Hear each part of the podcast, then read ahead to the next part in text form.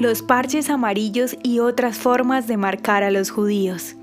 Durante la Segunda Guerra Mundial, los judíos fueron obligados a llevar distintivos en diferentes países ocupados por los nazis, como Alemania, Austria, Polonia, Checoslovaquia y Francia.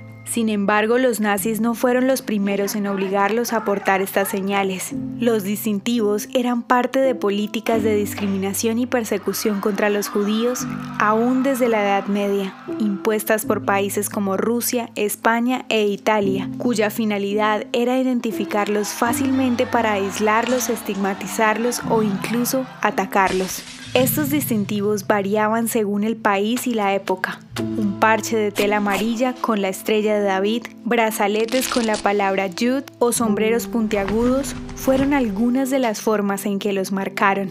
De esta manera, los judíos fueron blanco fácil de amenazas, extorsiones y agresiones.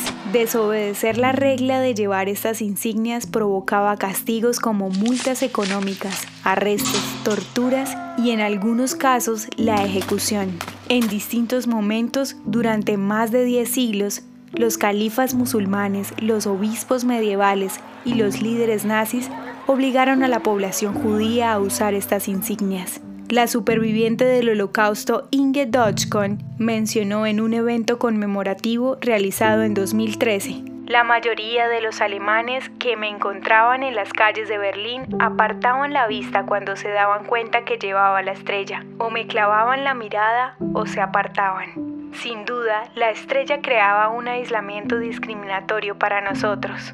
En Alemania la introducción de estas insignias fue seguida por una ola de suicidios, y aunque los judíos y los no judíos se opusieron energéticamente al decreto, nada pudo detener la implementación de las marcas que serían el inicio del horror al que fueron sometidos.